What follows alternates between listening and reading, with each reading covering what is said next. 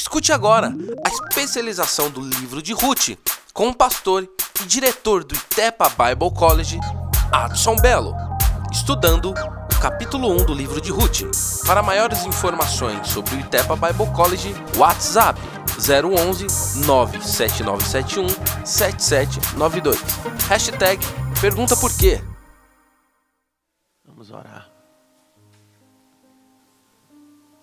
Obrigado pelo privilégio de acordar essa manhã. Obrigado por essa oportunidade ímpar de estar dentro dessa sala para quase sete horas de imersão bíblica. Que o Senhor renove a nossa mente, renove as nossas forças, que possamos ter a capacidade de exaurir, mergulhar em águas profundas. Que essa especialização não possa só cumprir um currículo acadêmico, mas nos po possa também nos levar a uma dimensão espiritual e bíblica. Pai, no nome de Jesus, protege nossos filhos, tudo que leva o nosso nome, enquanto nós estaremos aqui até às 5 horas da tarde. Te louvamos por isso. No nome de Jesus. Amém. Pessoal, meu nome é Adson. Belo não é artístico, é profético mesmo, dá para perceber. Quem é que está participando a primeira vez de uma especialização?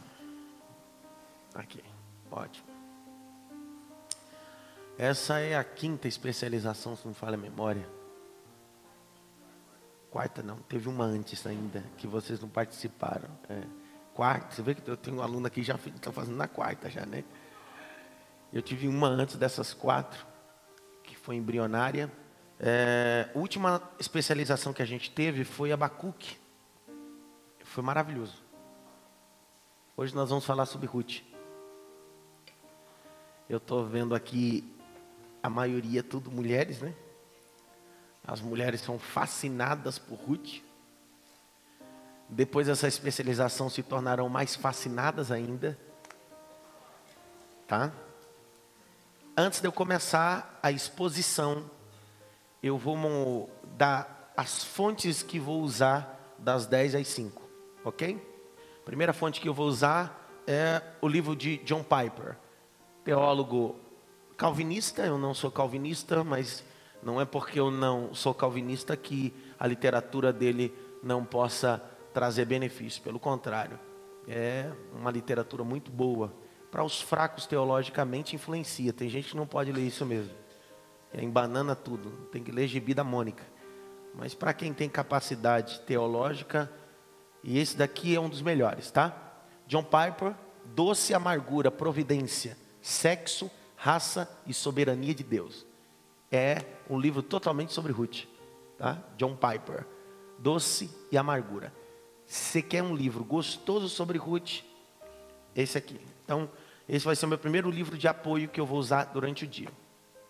Segundo livro de apoio, Introdução ao Comentário, série Cultura Bíblica, tá? Ruth, tá? É um comentário muito antigo, isso aqui ainda é, olha, olha as páginas. Isso aqui é de 1900 e bolinha. Já tem um novo já. Deixa eu ver essa edição. Essa edição é de 86, é muito nova. Essa edição aqui, eu nasci em 84, então essa é de 86. Se você for na minha biblioteca, você vai encontrar muito, muito livro lá antes de eu nascer, porque eu sou amante de é, livros antigos. Então, esse é o segundo livro que eu vou usar. Terceiro livro que eu vou usar é Wisby, tá? Comentário Wisby, tá? Comentário Wisby. Comentário Wisby é completo, então não dá para ter só esse. Tem que ser o comentário completo. É, o outro que eu vou usar é o manual de bolso que eu uso há mais de 10 anos. E semana retrasada nós tivemos a perca dele.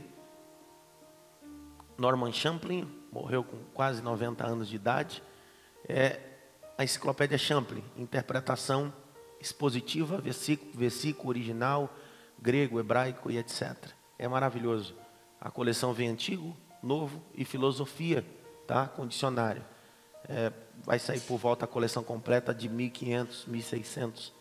Então, essa é a minha base. São esses quatro livros, mas o mais importante de todos é a minha Bíblia. Então, minha Bíblia é o manual mais importante que nós vamos utilizar. Ok? Marcaram aí? Outro mais. É... Nós faremos a exposição no campo sociológico, arqueológico, exegético e eu preciso que vocês entendam que nós vamos escrever muito, anotar demais, é, vamos mergulhar profundo, mas vamos combinar uma coisa? Deixa o teu coração incendiado, tá? Deixa o teu coração incendiado. Nós, o segredo da especialização é que a maioria delas nós, tanto antes do intervalo, após o intervalo, no final, é, acabamos em lágrimas, choros.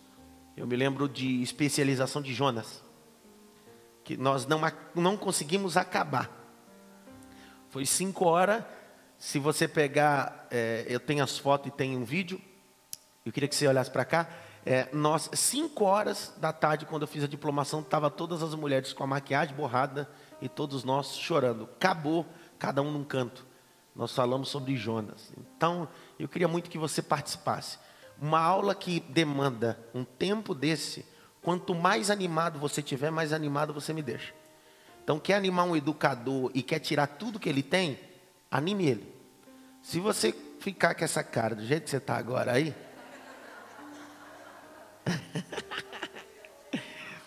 você vai aprender o básico. Então, o básico vai ser já maravilhoso. Agora, imagine se você se empolgar.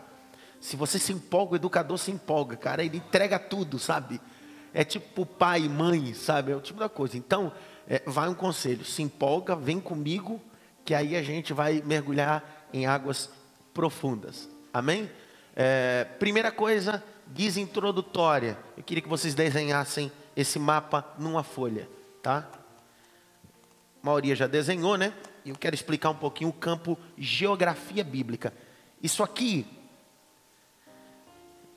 é regra básica de geografia bíblica. Regra básica, tá? Quando você vai fazer geografia bíblica, você precisa fazer a regra básica, que é desenhar a nascente do Jordão e até uma morte. Então, isso aqui é a regra básica, é aquele desenho básico que a gente aprende é, no seminário ok? Então isso aqui você vai utilizar muito. Depois de você terminar o seminário, toda vez que você quiser é, dispor a ideia do mapa de Israel antigo, essa é a ideia. Então, começando pela nascente do Jordão, tá? Aqui é o Jordão, a nascente do Jordão, Monte Hermon, tá? Monte Hermon, é, há uma geleira em cima dela, derrete, e aí cria-se a nascente do Jordão. Em seguida vem o primeiro lago, lago Lago de Meron. Abre comigo, Josué 11:5. Vamos lá. Josué 11:5. Josué 11:5. E todos esses reis se ajuntaram e vieram e acamparam junto às águas de Meron para pelejar contra Israel. Então, após a nascente do Jordão, o primeiro lago que a gente vai encontrar, qual é o lago? Vamos lá, sala. Qual é o primeiro lago? Meron. Em seguida, o lago mais importante, biblicamente conhecido em João, em Marcos, em Lucas, que nós chamamos Mar da Galileia, que na verdade não é um mar, é um grande lago, ok? Então, essa é a ideia. Depois daqui, o Jordão vai desaguar onde? No Mar Morto. Totalmente de sal. Perceba? Começa com vida, termina com morte. Pergunta por quê? Aonde se batizavam? E a água corrente levava aonde? Por isso que Paulo diz sepultado com ele? Por quê? Porque quem era batizado, as águas eram as correntes e se levavam onde? A uma morto. Quando Namã dá os sete mergulhos, a ideia é essa. Quando Namã dá os sete mergulhos, é a água que vai fluindo. E a ideia é essa, geografia bíblica vai empurrando você para cá, tá? Por que, que eu faço isso? Do lado esquerdo, o mar Mediterrâneo, tá? E aí do lado de cá, Moab. Do lado de cá, Belém, que fica dentro de Judá. Isso aqui é geografia bíblica. Entre Belém e Moabe existe. Por que, que eu estou começando a falar isso? Porque o texto vai começar dizendo que Elimeleque saiu com a sua esposa Noemi e seus filhos Malom e Quilom saíram de Belém. Quem nascia em Belém era Betelita, ou Betelita, e foram a Moabe. Porém, para ir para Moabe, não tem como atravessar o mar, tem que dar a volta. Isso vai dar em torno de 100 quilômetros. Escreve aí. 100 quilômetros. Eu preciso que você vá obedecendo comigo esse princípio introdutório para que a gente entenda.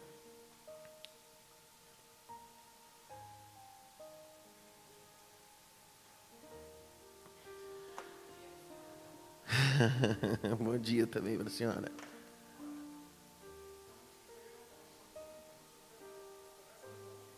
Isso, isso mesmo. Isso, isso mesmo. Então qual é a ideia? Perceba que começa na vida e termina na morte. De Belém a Moab são quantos quilômetros? Cara, são os 100 quilômetros mais longos de todos os tempos. São 100 quilômetros que vai dar a maior problemática da vida. São 100 quilômetros que vai afetar uma década, 10 anos. Por que, que a gente demora tanto tempo para voltar para o centro da vontade de Deus? Por que, que a gente fica dando volta na morte? Por que, que a gente fica saindo da morte, mas no final das contas a gente entra no território que a morte fundamentou como princípio. Entendeu o livro de Ruth? Entendeu um princípio básico. São quatro capítulos, 68 versículos. Nesses quatro capítulos, 68 versículos, a gente vai encontrar as verdades proféticas, geográficas, teocráticas e o início da monarquia em Israel. Tudo isso você vai encontrar no livro de Ruth. Aí alguém diz assim: como encontrar tudo isso? Por isso nós estamos aqui. Então vamos começar a exposição, texto, capítulo 1.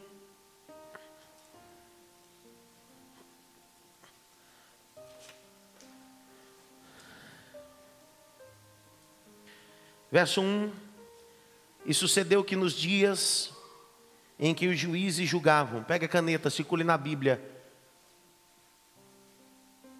Nos dias que os juízes julgavam. Houve uma fome na terra. Circule fome.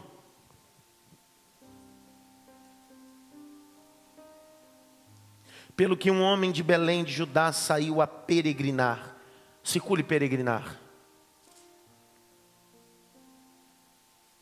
A ideia da palavra peregrinar é só caminhar?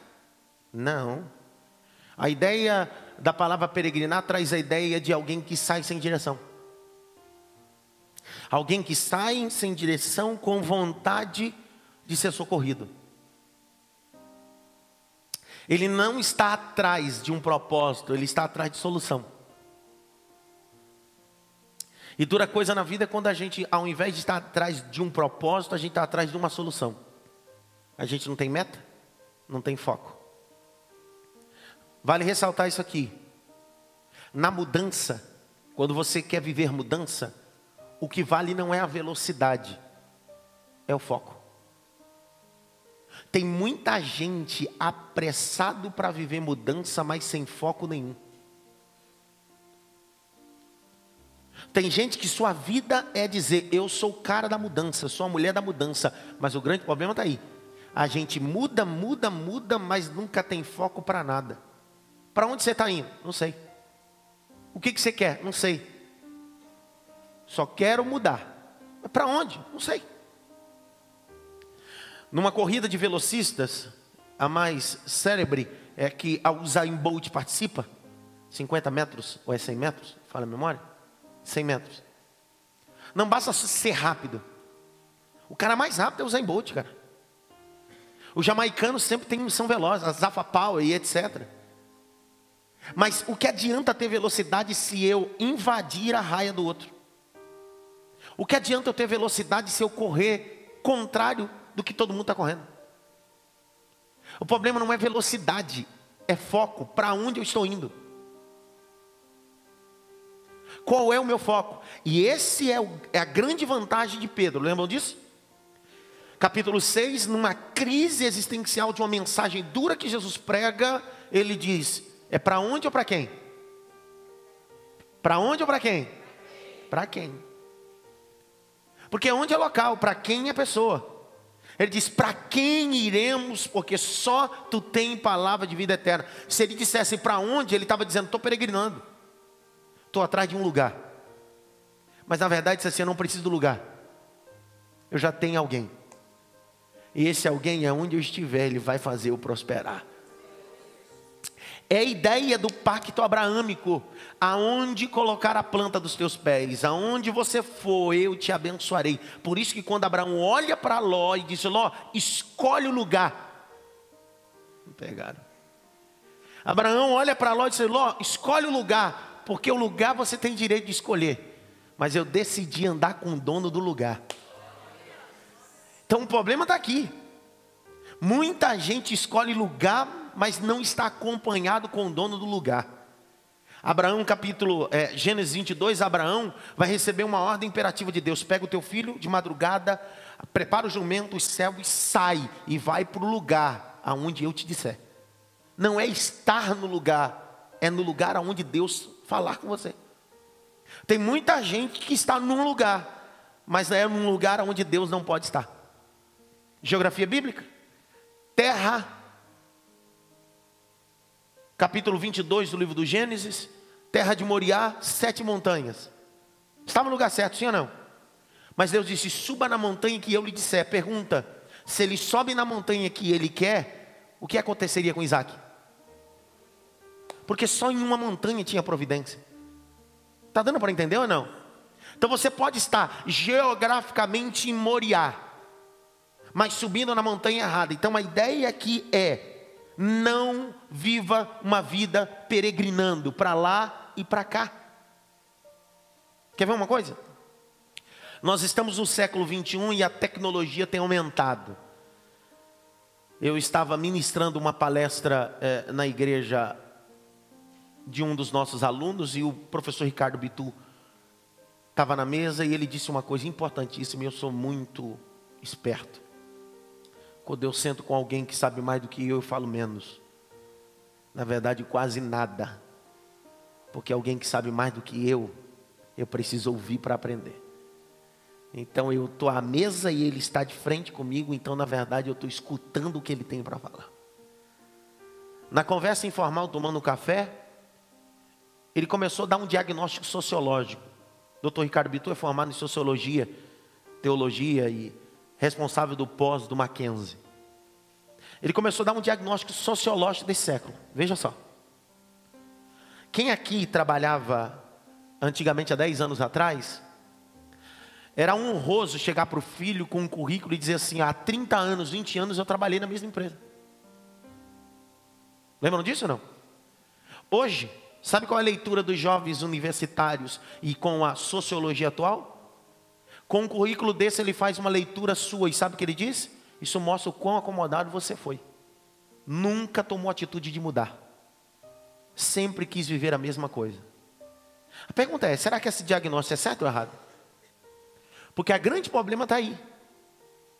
O grande problema hoje é que a, a, o mundo corporativo está mais relacionado com PNL e coach do que com a base sociológica real. Uma cultura verdadeira só tem base quando ela fica estacas. Eu não estou dizendo que você não possa transitar, eu não estou dizendo que você não possa avançar, mudar, mas cuidado. Nem sempre quem muda tem um bom resultado. Vou repetir de novo. Nem sempre quem muda tem um bom resultado. Não, não confunda mudança com delírio. Ok? É a mesma coisa dizer eu estou sonhando. Isso pode ser só delírio. Mudança é uma coisa, delírio é outra. Olha o que Jesus disse. Jesus disse assim: antes de mudar, que é construir um prédio, senta primeiro e faz o quê? A planta, o orçamento, o gasto. Ele está dizendo: ei, mudança é racional, não é emocional. Não pegaram essa. Pessoal, mudança é racional, não é emocional. Muita gente muda no campo emocional e acaba falindo, sucumbindo. A mudança precisa estar pautada no raciocínio, planejamento. Quem não planeja corre o risco de falir, sucumbir, desmoronar. Grite bem alto, eu não quero. Peregrinar. Essa é a ideia. Você lembra é, Gênesis capítulo 12? Eu estou dando uma guisa introdutória sobre o livro sobre a ideia de peregrinar. Peregrinar é alguém que sai sem direção. Estou andando errante. A palavra errante no hebraico significa vagabundo. Primeiro homem a ser chamado de vagabundo na Bíblia foi Caim. Vamos lá? Gênesis. Vamos lá? Abre o texto sagrado. Todo indivíduo que sai a peregrinar corre o risco de se tornar o próximo vagabundo dessa geração. Entende? Porque tem gente que não para com esposo, não para com amigo, não para em igreja, não para em emprego, não para, não para em lugar nenhum. E quando chegar no céu, não vai parar no céu.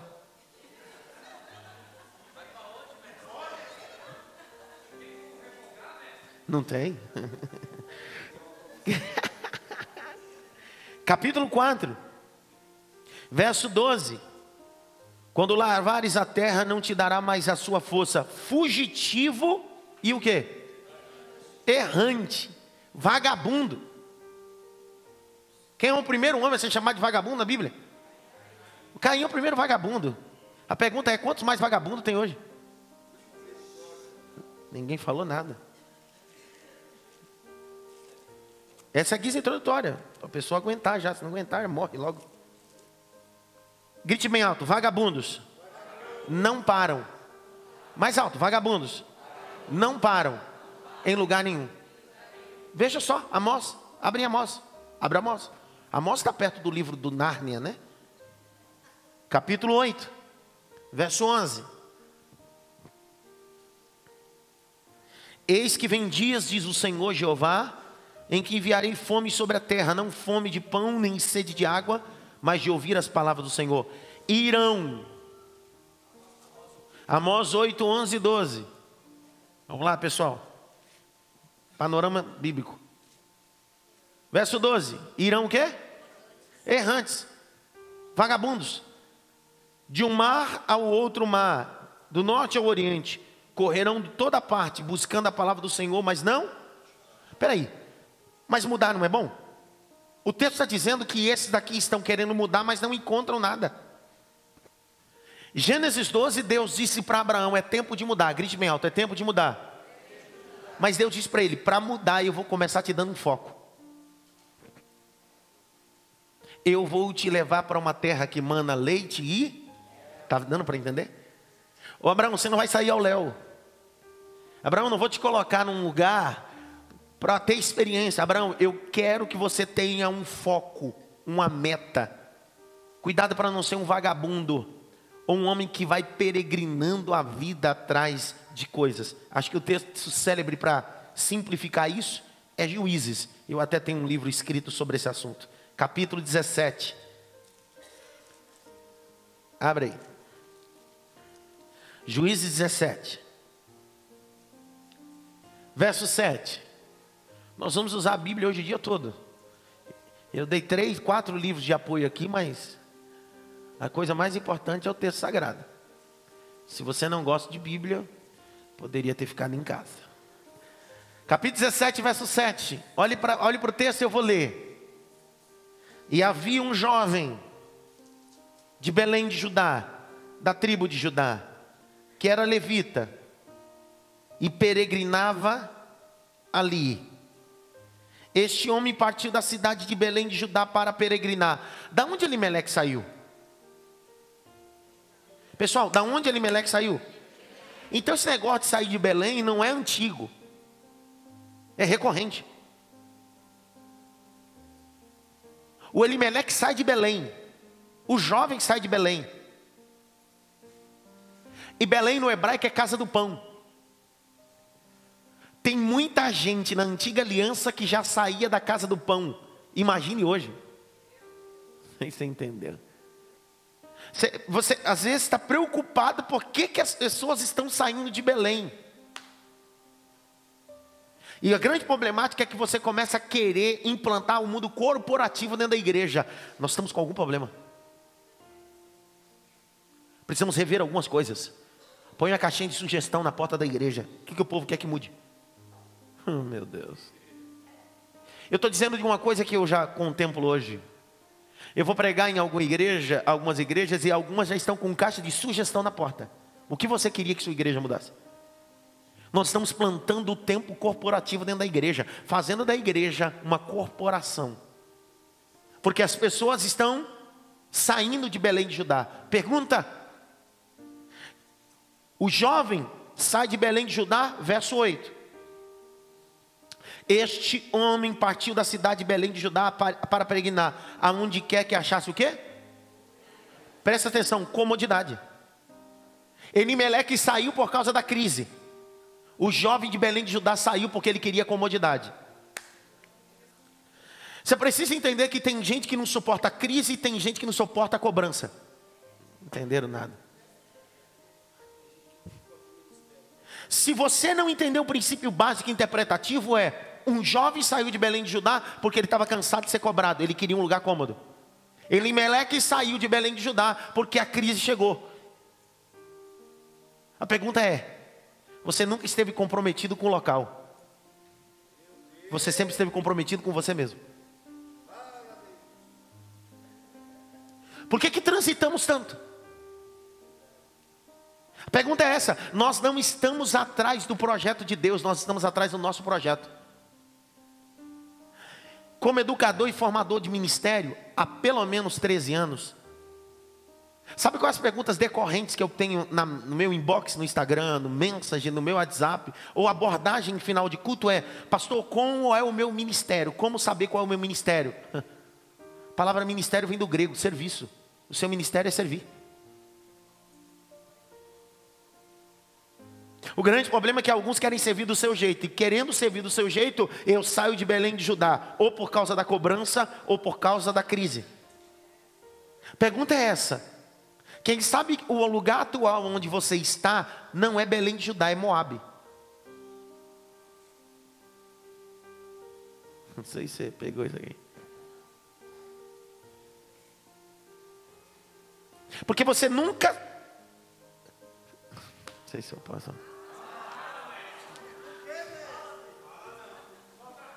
Olha o capítulo 17, por favor, versos 7 e 8. Olha o 9. E disse Mica: De onde vens? E ele disse: Sou levita de Belém de Judá. Vou a peregrinar onde quer que ache o quê? Comodidade.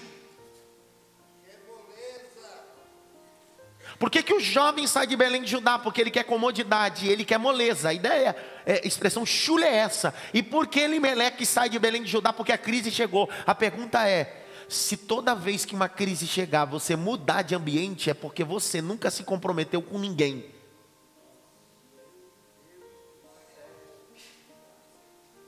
Vou dar um exemplo, Jacobini.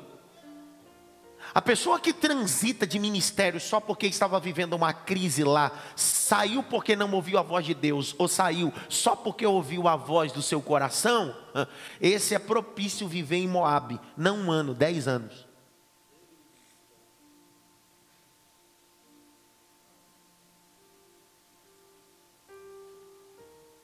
A pergunta é: o que te fez sair de Belém? Deus, a crise ou a cobrança? Escreve isso, por favor. Você precisa anotar isso aqui que eu estou dizendo. O que te fez sair de Belém de Judá? Deus, crise ou a cobrança? Porque Abraão, foi Deus que disse. Mateus 4, é o Espírito que leva Jesus ao deserto. Agora, Juízes 17, 8 e 9. Ele sai porque está sendo cobrado. Em Ruth, é porque a crise chegou. Primeiro, você saiu de Belém de Judá porque Deus te direcionou. Dois, você saiu de Belém de Judá Número um, porque Deus mandou você sair. Foi de ordem divina sair de Belém de Judá. Deus falou com você. Você teve um sonho. Deus, Deus te deu na palavra. Porque se Deus mandou você sair de Belém de Judá, Ele vai garantir. Ele garante sua saída, Ele garante seu retorno. Deus falou, acabou. Ok? Agora, se você sair, número dois, porque em Belém de Judá tem cobrança. Capítulo 17, verso 8. Ele vai para montanhas de Efraim, grite bem alto: montanhas de Efraim. Belém de Judá ficava embaixo, as montanhas de Efraim ficavam em cima. Ele quer comodidade, quer lugar de destaque. Ninguém entendeu. Esse, esse jovem aqui se parece muito comigo com você. É. Parece muito com a gente. A gente quer viver uma vida de destaque, mas em um, condições cômodas.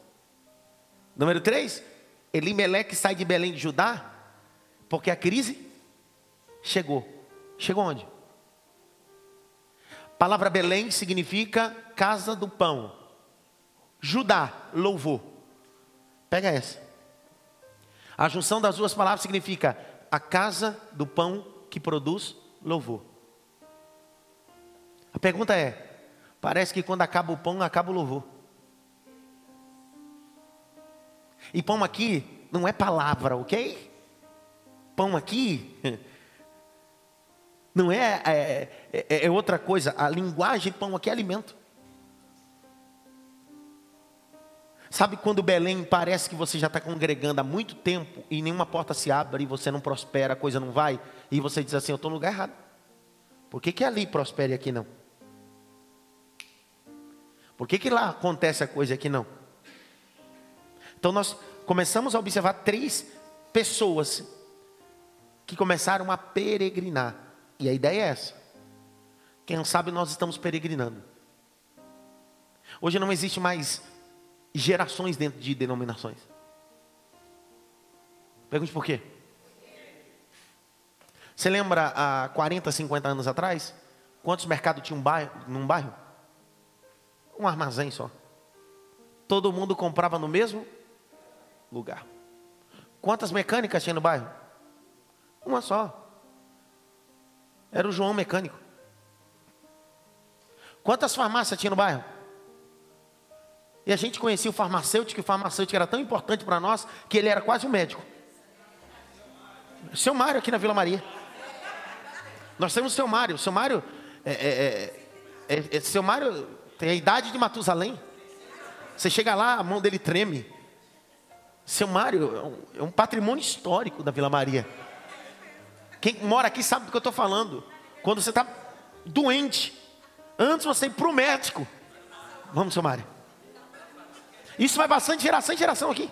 Quando você vem, quando eu vim mudar para cá, um dia eu passando mal, doente, com uma gripe muito forte, um membro da igreja disse assim: Pastor, o senhor precisa ir do seu Mário. Eu disse: É um hospital isso? Desculpa. Disse: Não, pastor, farmácia. Eu cheguei lá, o velhinho. Olhou para mim, para a língua para fora. Colocou aquele pauzinho na boca. Você está com isso, isso, isso. Prepara uma dose. Ó. Chegou com a injeção. Olha o tamanho da injeção. Parece a espada do Excalibur. Irmão, ele colocou aquilo. Interessante. Duas horas, três horas depois, parece que ele tirou com a mão. Agora pergunta: quantas padarias tem hoje? Mercado, funileiro, farmácia. Pergunta: tenho para cada estilo, para cada gosto. Não sei se você entendeu. Mas é essa a ideia, é isso que eu quero que vocês entendam. Eu não posso chegar ao assunto religioso sem expor primeiro sociologicamente. A mesma forma que as coisas se multiplicaram, triplicaram, ok? É a mesma coisa que fizeram com a igreja. E eu não acho problema ter 10, 20 igrejas. O problema é que são 10, 20 igrejas, uma completamente diferente da outra. E chega ao ponto de dizer bem assim: essa é minha visão. Não, peraí. Respeitar a liturgia do teu culto, ok. Ok? tem igreja que não bate palma, tem igreja que bate palma, tem igreja que o louvor é mais agitado, outro é mais calmo. Isso é liturgia. Ok? Agora, mudar a base do cristianismo é a grande problemática. Porque para alguns isso é pecado, para outros já não é mais. Ninguém fala nada comigo. Nós estamos vivendo uma época, não sei se eu posso falar isso. Nós estamos vivendo uma época de gerações que andam peregrinando, por quê? Por cada demanda. Você já foi no supermercado que a propaganda é: se você encontrar, ou na, Mara, na Marabras, nas Casas Bahia, se você encontrar, nós cobrimos qualquer. Nós estamos vivendo a, essa forma. Te ofereceram lá o que lá? Que cargo? Diácono. Vocês vêm para cá, eu te coloco um pastor. Pergunta por quê? Pessoal, está na Bíblia, eu não estou falando de mim. Olha o texto. Juízes 17, verso 10. Então disse Mica: Fica comigo, ser-me por pai e sacerdote, e cada ano te darei dez moedas de prata, vestuário e sustento. E o levita entrou. Não é eu que falo, está na Bíblia. Deixa eu falar uma coisa para você: você está atrás de igreja, atrás de moeda e bope, é melhor sair para a igreja dos mormons. Porque uma igreja que se preze, com um líder que se preze, não vai oferecer para você uma coisa que você não merece. Porque para ser sacerdote precisa ter história. E para ter moeda precisa ter trabalho. Para ser sacerdote precisa ter história, linhagem sacerdotal. E para ter moeda precisa ter trabalho. Tem gente peregrinando atrás de comodidade, querendo título de sacerdote e recompensa, sem nunca trabalhou nada. Eu vou abrir um parênteses e vou dar uma opinião minha, e é, acho que é raro dizer isso. Eu não respeito, eu não respeito gente que sai a peregrinar e não tem base. Eu não espero nem o diabo falar umas boas verdades, eu sou o primeiro a falar. Eu tenho 16 anos de ministério, nesses 16 anos de ministério eu congreguei em três igrejas. A igreja que eu nasci, fui batizado e casei. A igreja que saí para pastorear a primeira vez, uma base missionária e essa é a igreja que eu pastorei. Eu tenho tanto vínculo que a escola que eu vim, que é a Assembleia do Belém, tá aqui os pastores e o pessoal que é do Belém, a coisa mais difícil é um pastor, alguém que saiu do Belém retornar a pregar. Estou falando mentira, pastor? Não retorna. Não tem aceitação. Eu sou pastor presidente de uma comunidade e prego em todas as Assembleias do Belém. Por quê? Porque o que as pessoas respeitam é história. Gente que não sai a peregrinar. Pesquisa da doutora Jaqueline Doug, do Mackenzie, socióloga. O currículo dela é invejável. São quase 23 anos dedicada à área acadêmica, tá? Olha a pesquisa que ela fez no Mackenzie. Campo sociológico religioso. Se em cinco anos você mudar de igreja por três vezes, o problema nunca foi a igreja, sempre foi você. É bom você anotar isso. Se em cinco anos você mudar de igreja três vezes, significa que o problema nunca foi a igreja, sempre foi você. Quando você vai em uma loja no shopping e não é bem atendido, o que, que você faz? Por quê? Você vai para onde, você? Para outra. Porque a outra tem o quê? A mesma coisa que você precisa, sim ou não?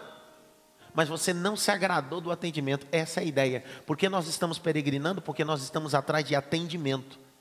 Igreja, ideia do cristianismo nunca foi atendimento. Culto no, no latim significa latreia, trabalho, serviço. Nós estamos com a mentalidade de shopping dentro da igreja. Não sei se você entendeu isso. Nós estamos com a mentalidade de shopping dentro da igreja. Nós queremos ser atendido. Grite bem alto: Eu não quero, peregrinar. Eu quero ficar no centro da vontade. Ainda que esse lugar chamado centro da vontade me custe muita coisa. Muita.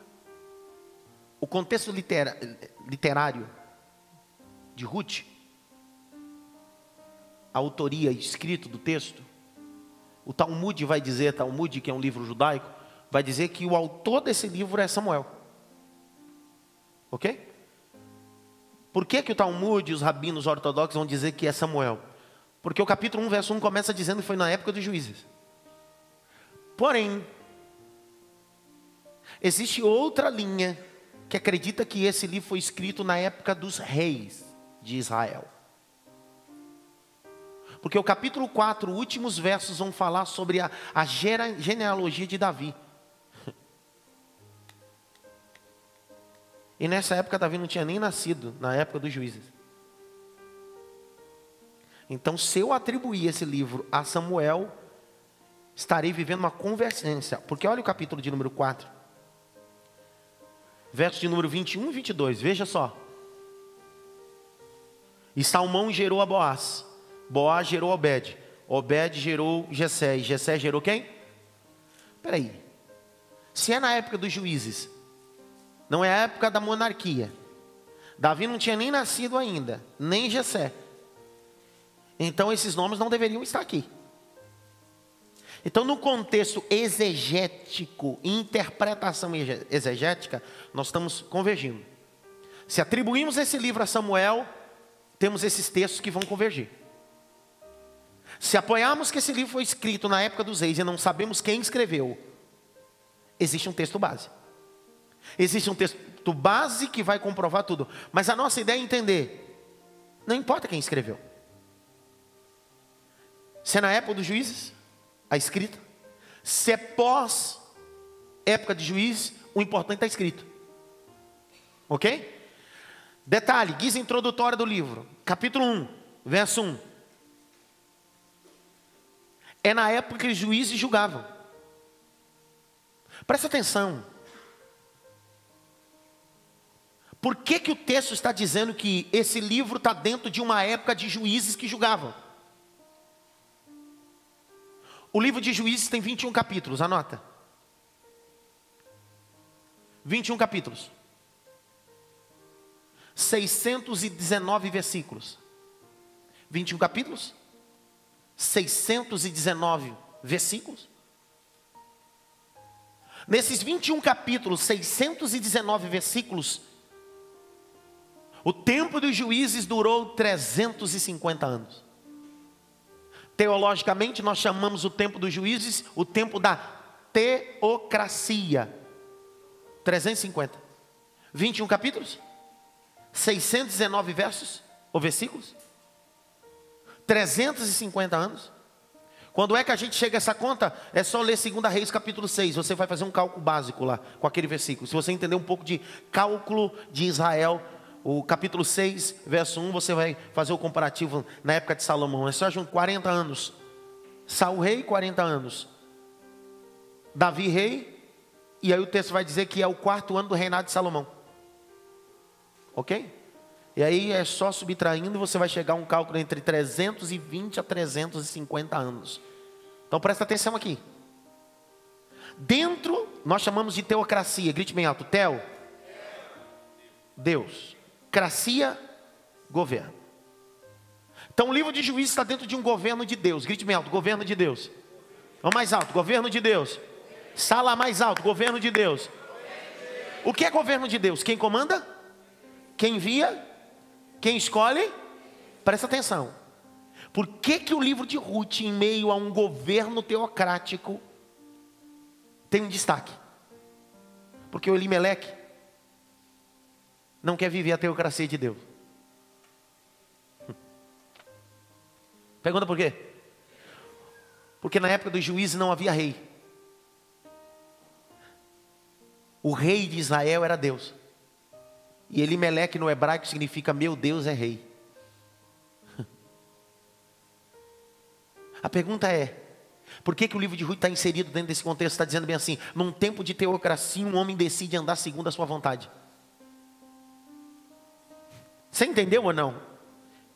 Em um tempo de governo divino, ele decide sair. A pergunta é: ele estava em Belém de Judá, houve uma fome. Quem mandou a fome? O propósito quem que é? Mas Deus nunca disse para ele sair. Porque é governo divino. É possível você estar vivendo uma situação, uma circunstância que a crise chegou por causa de Deus. E a crise nunca foi para você sair de Belém foi para criar em você resiliência. Meu Deus. Resistência. Eu li uma frase ontem de um filósofo alemão, que ele diz assim, ó, maturidade não é por idade, é por experiência. Maturidade não é por idade, é por experiência. Tem muita gente que tem muita idade, mas não tem maturidade, porque a maturidade não vem por idade, vem por experiência. Aí alguém diz assim: é contraditória essa expressão, eu tenho muita idade, significa que eu tenho muito mais experiência. Quem disse? Grite bem alto, eu preciso criar resiliência. Como criar resiliência?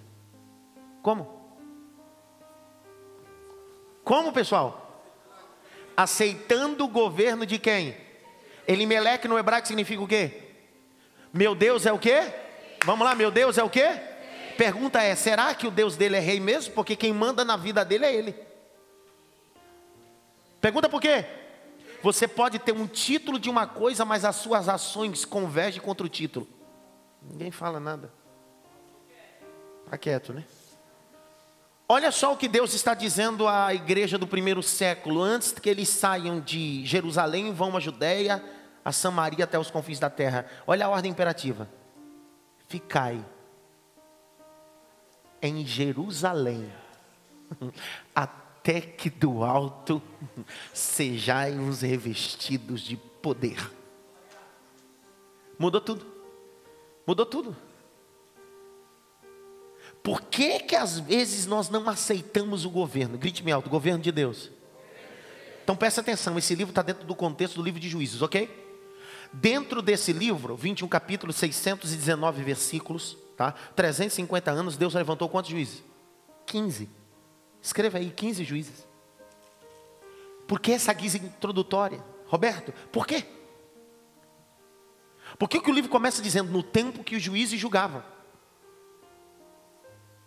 Deus está dizendo, ei, tanto o livro de juízes como o livro de Ruth é teocrático, é governo de Deus.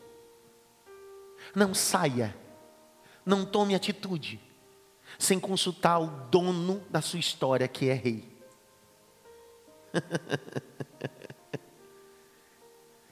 Não confunda revelação com delírio. Sabe o que me chama a atenção sobre Gideão? É o que eu preciso ter muitas das vezes. Eu não posso confundir babaquice com prova divina. Ele disse: Eu posso ir, Deus, mas mostra que o Senhor está comigo. Ele prova uma vez, prova a segunda, e ele diz: Agora eu sei.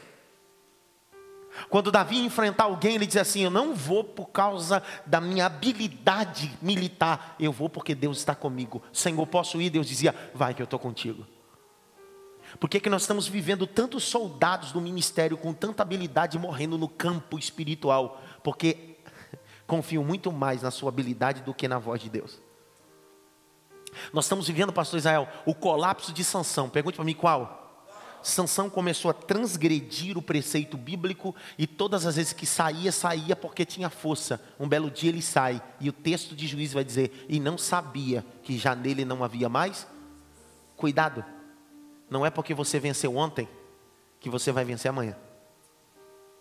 Não, mas olha o portão que eu levei nas costas. Olha a queixada de jumento. Presta atenção, deixa eu abrir um parênteses aqui, por favor. Não, isso aqui não vai. Deixa aqui.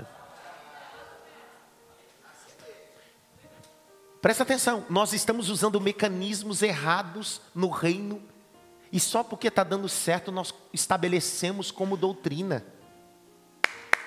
nós estamos usando mecanismos errados no reino, só porque está dando certo a gente estabelece como?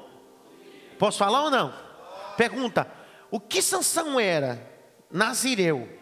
Segundo Nazirado, ele não podia tocar no que? Morto. O texto vai dizer que a queixada de jumento era o que? Fresca. Fresca. Queixada de jumento. Não pegaram essa aqui. Queixada de jumento fresca. Você não pegou? Querido, ele usou uma queixada de jumento que ele não podia usar e nem tocar. Deu certo. E não é porque deu certo que Deus está contigo. Não confunde, não, cara. Minha mente precisa ser bíblica, não filosófica.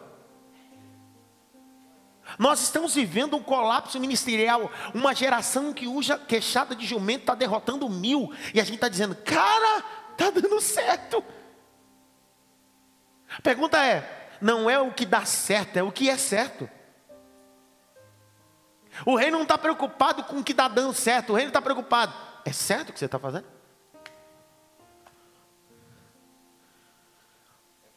Os nossos púlpitos estão cheios de pregadores com queixada de jumento, profeta com queixada de jumento, ensinador com queixada de jumento, cantor, músico, queixada de jumento. Que a gente fica maravilhado com o que eles fazem. Diz, cara, eu para derrotar uma demora e derrota mil. Como é que ele faz isso? Mas a gente está tão, não sei se eu posso falar isso. A gente está tão preocupado com o resultado e a gente não entende o meio que ele está usando. Você pegou essa, não? A gente quer ver resultado, não meio. E Deus está dizendo, não é resultado, é um meio para chegar ao resultado. Grite bem alto assim, eu preciso usar a ferramenta certa. Sabe que me ensina entre Davi e Sansão? Os dois me ensinam coisas absurdas. Pergunte o quê? Sansão usou o que não era para usar na guerra. Uma queixada de jumento. Deu certo, sim ou não? Davi Saúl disse: Coloca a minha armadura. Ele disse assim: Vou usar o que Deus colocou na minha mão. Vou usar um cajado, uma funda e cinco pedras. Qual é a diferença? Davi usa o que Deus deu para ele, ele vira rei. Sansão usa o que não é para usar e vira o quê? Escravo. Pode estar dando certo hoje, mas o final, o final, morte, uma morta. Livro de Juízes. Deus vai estabelecer um governo teocrático. Dentro desse juiz, dentro desse livro, Deus vai ensinar um princípio básico. Sou eu que levanto, sou eu que escolho. Ele não está preocupado com quem tem dinheiro, quem não tem, ele está dizendo bem assim: eu levanto. Você tem influência? Não tem problema, eu levanto. Porque no tempo dos juízes, quem levanta sou eu. Quando você abre capítulo 6, verso 11 e 12 de juízo, vai estar escrito assim: e na época os midianitas subjugavam o povo. Gideão estava malhando trigo no lagar. É o governo de Deus. O anjo do Senhor vai debaixo do carvalho que fica em off, que pertence a Joás, o abisetrita. e Gideão está malhando trigo. E o anjo está olhando para ele. Verso 12. E o anjo se revelou e disse: O Senhor é contigo, valão valoroso. Aí ele disse: O Senhor é comigo? O Senhor é comigo? Tem certeza? Olha isso aqui. Está louco? Está maluco? Você está dizendo aí? Não é porque eu sou contigo que vou te isentar de situações. Paz não é ausência de guerra, é tranquilidade dentro da guerra. Paz não é ausência de guerra, é tranquilidade dentro da guerra. Ainda que eu passe pelo vale da sombra da morte, o segredo é esse. Não temerei mal algum, porque eu sei que tu estás comigo. Olha a ideia do governo teocrático, capítulo 6, verso 11 e 12, bispo. O Senhor disse assim: Eu te escolhi, cara. Você, Gideão é você. Ele disse: Não, tem dois problemas aí. Porque a mentalidade dele não é teocrática. Ok? Ele disse assim: Primeiro, minha família é mais pobre em Manassés. Número dois, eu sou o menor da minha casa. Você não pegou essa? Ele está dizendo: Não, não, não, espera aí. Tem tanta família rica. E se tivesse escolhido no meio da minha família que possa ser pobre, tinha que ser o maior o mais velho. Mas Deus está dizendo, ele, é teocracia. Eu não preciso de uma família rica, eu preciso de uma família dependente. Eu não preciso de um grande, eu preciso de um pequeno, porque eu sou o grande da história. É um Deus que escolhe, levanta.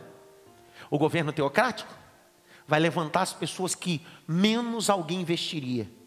O Jefté, filho da prostituta, foi mandado embora da cidade. Mas Deus decidiu dizer: Vou levantá-lo. Vai ser meu juiz. Mas o currículo dele é ruim, não tem problema. Eu vou apoiar ele. Vou levantar, o governo é meu, eu que escolho. Olha que tremendo. Em uma época machista, Deus disse: É meu governo. Como assim? Eu posso usar Balaque, mas decidi levantar Débora como juíza. Olha que loucura. Em um tempo de mentalidade machista, Deus disse: Eu faço como eu quero. Esse é o contexto de juízes. Esse é o contexto, perdão, de Ruth. Na época em que os juízes julgavam, esse camarada, Elimeleque, decidiu andar segundo as suas vontades. Qual era o papel dos juízes? Qual era a importância de juízes? Querem saber sim ou não? Sim? Vamos lá, Juízes capítulo 2. Vamos entender isso. Que essa é a nossa guisa introdutória de juízes. Porque às vezes a gente fica só achando que o livro de Ruth é só Ruth e Boaz aos pés dele. Tem tanta coisa. E tem uma loucura. Quando eu chegar sobre os pés aqui, vai dar polêmica, né? Juízes 2, versos 7 a 19. Veja só. Vá acompanhando comigo.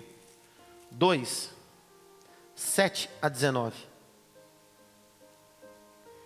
E serviu o povo do Senhor todos os dias de Josué e todos os dias dos anciões que prolongaram os seus dias depois de Josué, e vieram toda aquela grande obra do Senhor, qual ele fizera a Israel. Faleceu, porém, Josué, filho de Num, servo do Senhor, na idade de 110 anos. Sepultaram no termo da sua herdade. Verso 10: E foi também congregada toda aquela geração a seus pais, a outra geração, após deles. E se levantou, se levantou quem não conhecia o Senhor. Circule, quem não conhecia o Senhor nem tampouco a obra que o Senhor fizera. Há dois problemas aqui, por que, que os juízes foram criados? Número um, por quê? Falta de conhecimento de Deus. Número dois, não conheciam a obra de Deus, obra é história. Vocês entenderam ou não? Por que, que algumas coisas são estabelecidas no reino? Porque a geração deixou de ensinar os seus filhos o que deveria ser ensinado. Lembra a ordem de Deuteronômio número? Que a ordem de ensinar no campo oral era os pais ensinar os filhos? Sim ou não? Por que, que a próxima geração não sabia nada sobre Deus e nem da sua obra? Porque os pais deixaram? Do que, pessoal? É o tipo da coisa que acontece hoje. Os pais trazem os filhos para a igreja, mas não ensinam sobre o Deus da igreja. Não sei se você pegou. Trazer o teu filho para a escola bíblica, trazer o teu filho para a salinha, trazer para a igreja, isso não faz ele conhecer o Deus do pai dele. No pós em ciência da religião, meu TCC foi pedagogia e andragogia, a maior mentira da igreja. Eu defendi sobre isso. Todo mundo cita esse texto de cunho errado em Provérbios. Todo mundo diz assim: ensina o teu filho o caminho que deve andar. Ainda velho se desviará. Não é o. Quem, quem ensina o aponta, quem ensina no caminha junto. Olha a promessa: ensina o teu filho no caminho que deve andar, ainda velho não se desviará. Não é a pergunta, é a afirmação. Pergunta é essa: se desviou. Você ensinou o, não no. Eu vou repetir. Você pode ser da igreja dois milhões de anos. Se os nossos filhos desviarem, a promessa de Provérbios é: você só ensinou o, nunca ensinou no. Isso é um confronto. Ensina o teu filho, ainda velho, não se desviará. É uma promessa. Ele está dizendo: faça a tua parte que eu faça a minha. Agora não exija de mim uma coisa que você não fez ainda. Ninguém falou nada. Continuando. Verso 11: Então fizeram os filhos de Israel o que pareceu mal aos olhos do Senhor, serviram a Balaíns, grite bem alto, Balaíns. Verso 12: E deixaram o Senhor Deus de seus pais, que o tirara do Egito, e foram-se após os outros deuses, dentre os deuses a gente havia ao redor deles, e encurvaram-se e provocaram a ira do Senhor. Verso 13: Porquanto deixaram o Senhor e serviram a Baal, circula Baal, Baal. Baal era um deus cananeu, era o deus mais importante para os cananeus. E Baal, dentro da mitologia cananeia, ele tem uma filha, e em seguida está o nome dela, Astarotes. É a deusa cananita, ok? A deusa cananita, que é Astarotes, é a deusa da fertilidade, está ligado com a sensualidade, sexualidade. Presta atenção. Baal, em uma das vertentes importantes do Chample, do Isbe, e nos textos mais originais, Baal era o responsável do Deus do trovão, da chuva e do fogo. Quando trovejava para os cananeus, era Baal trovejando. Aí você entende, abrindo parente, por que, que Elias marca a cruzada no Monte Carmelo? Porque ele vai desafiar o Deus cananeu no território deles. Ele está dizendo: o teu Deus hoje não vai trovejar um trovão, porque o Deus Israel vai mandar fogo nesse altar. é uma ousadia de Elias. É, é não trazer os profetas de Baal e Astarotes, a deusa cananita da sexualidade, da sensualidade, para cá. Ele entrar no território e dizer assim: vou mostrar quem é o Deus de Israel. Capítulo 14, 2, é, verso 14. Pelo que a ira do Senhor acendeu contra Israel e, deu, e os deu na mão dos roubadores. E os roubaram e entregou na mão dos seus inimigos ao redor. Preste atenção nisso aqui. O livro de Ruth está dentro da época que os juízes julgavam, sim ou não? Presta atenção. Baseado nesse texto, a gente aprende um princípio básico. Pergunte qual? Existem circunstâncias da vida que acontecem por consequência nossa. Não há culpabilidade demoníaca, não há principado, potestade, ah, não há regressão, não há é, é, é, veredas antigas, não há nada disso, não, há, não, não tem nada. Tem que quebrar maldição, não que quebrar maldição nenhuma. Isso aconteceu por causa da consequência do meu coração. E Deus disse: Eu vou te entregar. A palavra entregar não, não traz a ideia, tá? A palavra língua portuguesa aqui parece que Deus pegou a gente, ou pegou o povo de Israel e fez assim: ó, toma. Não, não. A palavra entregar, no hebraico, significa assim: ó, eu abro mão, eu tiro a mão. Você não entendeu? Deus nunca vai pegar o seu povo e colocar na mão do inimigo. A ideia do texto original é: eu vou tirar a mão para você perceber que você só está de pé porque minha mão te protege. Você só tem o que tem porque minha mão te protege. Você só conquistou o que conquistou porque minha mão te protegeu. Está dando para entender? Vamos continuar, juízes?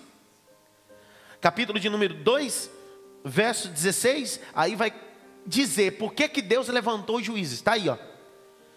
E levantou o Senhor juízes que os livraram da mão dos que o roubavam.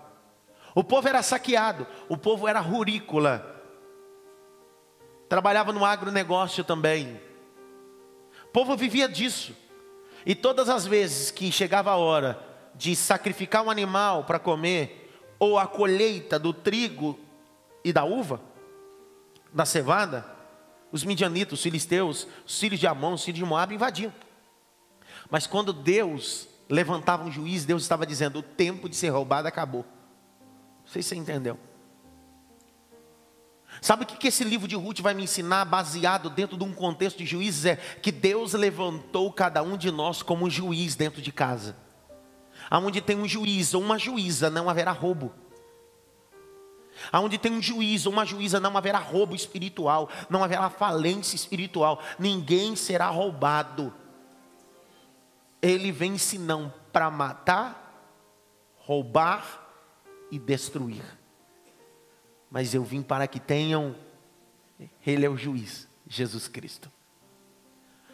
Olha a ideia, verso de número 17: Porém, tampouco ouviram os juízes, antes se prostituíram após outros deuses. Verso 18: E quando o Senhor levantava juízes, o Senhor era como? Meu Deus do céu. Quando Deus levanta um homem, Deus está dizendo: esse homem me representa. Quando Deus levanta uma mulher, Deus está dizendo: ela me representa. Glória a Deus. Verso 19: Porém sucedia que falecendo o juiz tornava a se corromper. Presta atenção nisso aqui. Vamos lá para o capítulo 21 de Juízes, verso 25. Por que, que na morte dos juízes o povo se corrompia? 21, 25. Naqueles dias não havia rei em Israel, porém cada um fazia o que parecia reto aos seus. Isso é uma casa da mãe Joana. Tem muita igreja que não tem líder, tem muita casa que não tem liderança. E quando um local não existe liderança, cada um faz o que dá na telha. O que um líder faz? O que um juiz faz? Coloca limite. Eita, até aqui. Não pode passar daqui. Será que em nossas casas não está faltando juízes? Em nossos bairros não está faltando juízes? Em nossas igrejas não está faltando juízes? A ideia da palavra juiz vem de julgar, não é julgar. Está ligado com analisar, organizar. Juiz foi colocado para isso. Quantos entendem? Essa é a ideia, guisa introdutória do livro de Ruth. Eu preciso me tornar um novo juiz. Agora a pergunta é: você sabe por que, que o livro de juízes foi criado? Por causa da liderança centralizadora de Josué. O capítulo 1 de Juízes, verso de número 1, vai informar que após a morte de Josué, o povo não tem referência. Por que, que o povo faz cada um que der na telha? Porque Josué foi um líder centralizador. Olha para cá. Não fez discípulos. O livro de Juízes só existe por causa da liderança centralizadora de Josué, Cida. Você acredita? Existem coisas na vida que foram criadas porque o homem é centralizador. Vou dar um exemplo célebre. A Bíblia diz que quando Moisés tinha 80 anos, ele vai para um monte. Lembra? Levar as ovelhas. Ele foi o que? Levar ou trazer? Pessoal, levar ou trazer? Levar. Ele não traz. Quem traz, traz para si. Quem leva, leva para alguém. Entenderam nada? Por que, que Deus apareceu no monte a Moisés? Porque ele decidiu deixar de trazer e começar tem líderes que nunca terão um encontro com Deus, porque a vida dele é tratar o rebanho e as coisas de Deus, trazendo para si. Moisés disse: cansei de trazer para mim, e eu vou começar a levar. Está escrito, Êxodo 3. Uma liderança centralizadora é uma liderança manipuladora e controladora. Ser líder é supervisionar não é manipular. Vou falar de novo. Ser líder é supervisionar seus liderados, não manipular. É completamente diferente. Não significa que porque agora você é líder e não é centralizador, que você vai delegar e vai deixar lá vão ter. Isso é uma liderança fraca. Liderança forte é aquela que o seu liderado executa e se sente livre para executar o que foi dado na mão, mas sabendo sempre que você está assistindo a coisa. Josué é um líder centralizador, um pai centralizador, uma mãe centralizadora. E vou concluir essa primeira parte dizendo sobre nós que somos centralizadores. Minha madrinha de casamento, ela foi fazer um exame e ela tomou contraste. Teve uma reação e ficou em estado vegetativo que tomou contraste. Hoje ela descansa no Senhor. Ela era tão centralizadora no casamento que a conta poupança só ela tinha 100. Todas as coisas da família estava tudo no controle dela. Quando ela fica doente, o marido tem que mover uma ação que demora seis a oito meses para poder ter acesso em muita coisa, porque ela é tão centralizadora e controladora que não consegue delegar ninguém. O homem é tão centralizador e controlador que ele chega a ser o grau da mediocridade absurda. Quando ele chega em casa, tomou uma decisão, comprou um carro, comprou uma casa, fez um negócio, e ele só chega em casa e diz para a mulher: Olha o que eu fiz. Se você não reparte as vitórias, decisões com a sua esposa, para que casou desgraçado?